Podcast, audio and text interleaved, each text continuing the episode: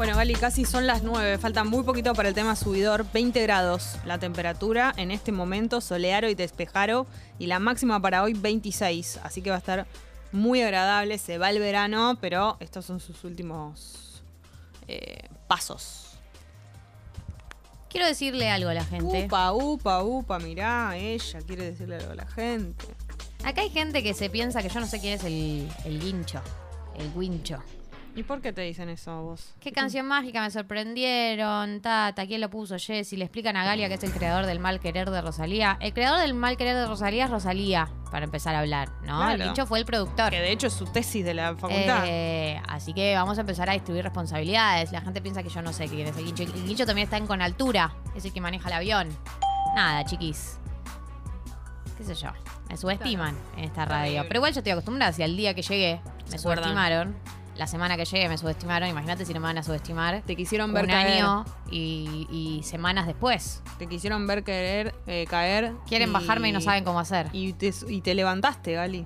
Tú me dejaste caer, pero me ella dejaste caer, pero Sí. ella me levantó.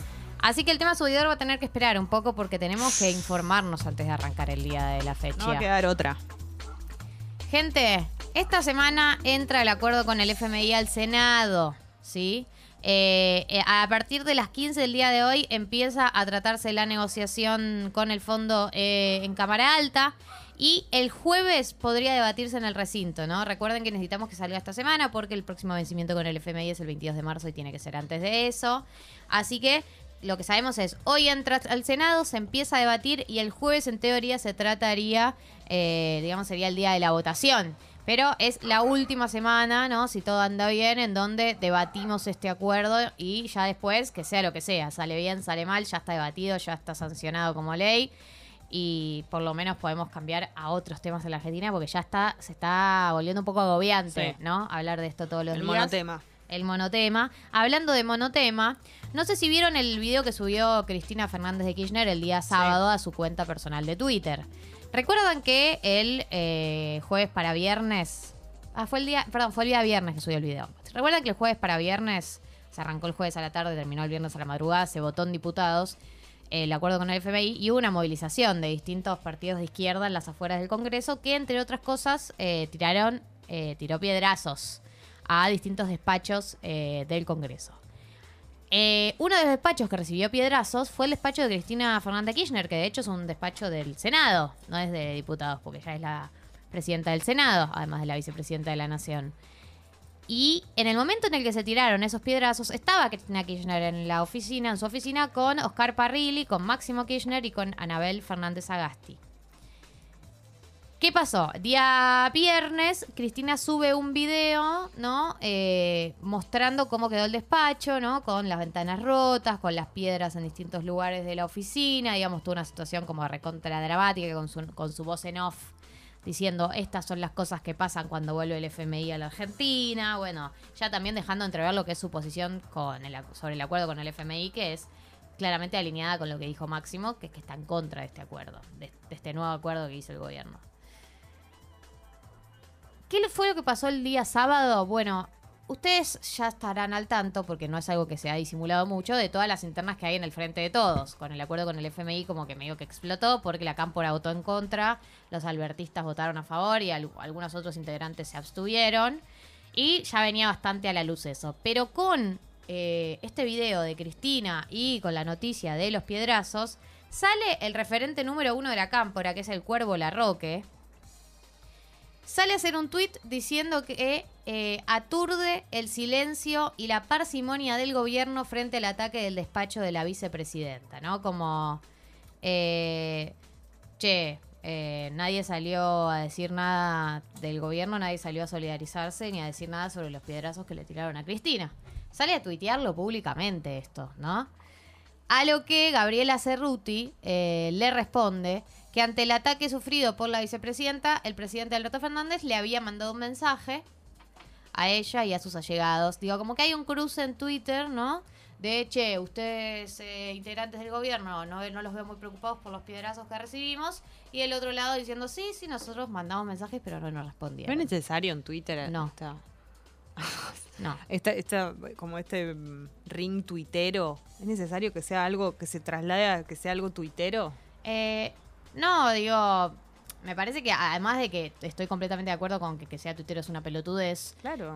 hay una cosa de como a seguir escalando, hacer, hacer seguir escalar la interna. Ya las cosas en el frente de todos están recontra delicadas. Es como si quisieran Al que borde- se vea. Al borde de la ruptura y vos salís al día siguiente a decir, che, le quiero avisar a toda la gente que me sigue que Alberto Fernández encima eh, no le importó que a Cristina le hayan tirado piedrazos. Eh, y ellos tienen que salir a mentirlo. Como bueno, tuvo un- una, una, una cosa como me parece un poco grande alrededor de, de eso y, y como seguir profundizando la interna, ¿viste? Como cuánto más la querés. Ya, ya están al borde de la ruptura, digamos. Tu propio bloque votó en contra del acuerdo que cerró el gobierno, digamos, la, la propia gente que te llevó al poder te votó en contra. ¿Cuánto más querés profundizar esta interna, digamos? Eso es lo que a mí me llama la atención. No entiendo hasta dónde quieren llegar. Principalmente desde la cámpora, que es lo- son los que están llevando la ofensiva contra el gobierno dentro del gobierno, Mm. digamos. Pero a la vez, ellos te dicen, bueno, pero igual no vamos a romper. O sea, no- Máximo Kirchner renunció a la presidencia del bloque, del Frente de Todos en Diputados, pero no es que renunció al bloque. ¿Entendés? No es que se arman un interbloque ellos que dicen, bueno, chau, eh, rompemos. No rompen, rompen. Pero está clarísimo que están completamente eh, disociados eh, un espacio con el otro. Entonces yo realmente no sé, digo, si lo vas a llevar tan lejos y realmente estás tan en contra de las políticas de este gobierno, bueno, rompe. Pasa que no quieren porque es la única manera de, de renovar el gobierno. Tienen que mantenerse juntos porque solos ninguno de los dos espacios les alcanza los votos para ser reelegidos en el 2023. Mm. Así que bueno, vamos a ver cómo evoluciona eso. Para mí es una situación que no da para mucho más. Si no empiezan a juntarse, ranchar y arreglar eh, un par de términos y condiciones del frente, como que me parece bastante Hacer las paces. bastante inviable gobernar así, cuando tenés un, un sector de tu propio gobierno que está literalmente votando en contra de tus medidas. Hablando de medidas del gobierno, eh, se suspendieron, el gobierno decidió este domingo suspender las exportaciones de harina y de aceite de soja. Eh, ¿Por qué toma esta decisión el gobierno? Entre otros motivos, para eh, frenar y controlar todo lo que son los aumentos de precio que está habiendo dentro de la Argentina.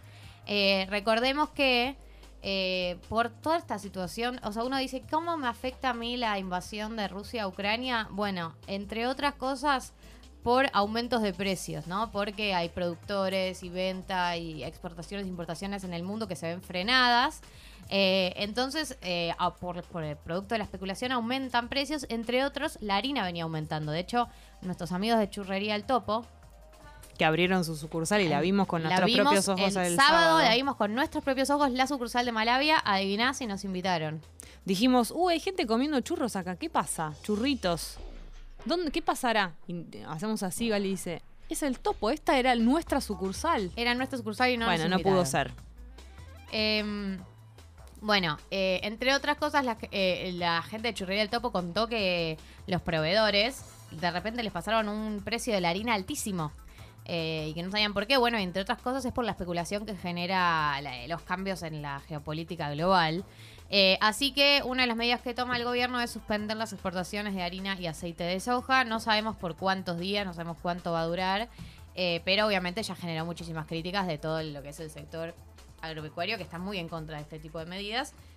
Que tampoco queda claro que s- surtan efecto, digamos. Pero bueno, es como la herramienta que suele usar el gobierno cuando quiere controlar eh, los precios del mercado interno. IPF aumenta desde la medianoche, o sea, aumentó, digamos, desde la medianoche de ayer eh, y, y en adelante, o sea, a partir de que ya rige, eh, 9,5% de los combustibles básicos y 11,5% de los premium. Es el segundo incremento que ha hecho la empresa eh, en el año, digo, eh, porque el primero fue el 2 de febrero. Y eh, probablemente el resto de las compañías se sumen en las próximas horas, así que si vas a cargar nafta y te sale un poco más caro, no te sorprendas. Última noticia. Último momento. Último Arre. momento. Asumió Boric en Eh, Chile. El Gaby. El Gaby Boric anun- eh, asumió en Chile en un acto recontra emocionante porque, entre otras cosas, eh, le rindió homenaje a Salvador Allende, recordemos, presidente que vivió un golpe de Estado eh, y que fue muy ninguneado en los últimos años, con todo lo que es también la herencia del pinochetismo en Chile, digamos, es todo un símbolo. Eh, así que que el nuevo presidente le haya rendido homenaje me parece eh, que es un, un mensaje muy hermoso que habla de los nuevos tiempos y los nuevos aires que se huelen en Chile eh, en este momento. Y, eh, y bueno, nada, se lo vio también muy emocionado a Boric. Hay un video muy bueno de él da el discurso frente a toda la gente. eh, como en una ventana, supongo, de lo que es el- el- la Casa Rosada de allá. Eh, y lo filman como de espaldas, que él termina de dar el discurso, se da vuelta y respira como... Dios, está. qué momento de tensión. Eh, me pareció muy, muy simpático ese gobierno. Ese gobierno, ¿Podemos esa imagen. hablar de cómo estaba vestida Camila Vallejo? Estaba hermosa. Estaba pensando, estaba de, De lila, lila, de lila, con estaba hermosa. saco. No, no, no, la facha era total. Eh, y ella muy hermosa, ella muy genia por encima de todo. Y además, eh, ¿viste cuando logra eh, conciliar la, la onda con la formalidad? Totalmente. Y con, bueno, nada, muy genia. Estaba sí, como sí. con un traje. Con era un traje, era un saco violeta cortito y un pantalón lila. Impresionante. Muy, muy, muy hermoso. Divina. Bueno, Gali. 908, yo sí, ya está, 908, no tengo más nada para decir. A otro lado, nos fuimos totalmente de tema.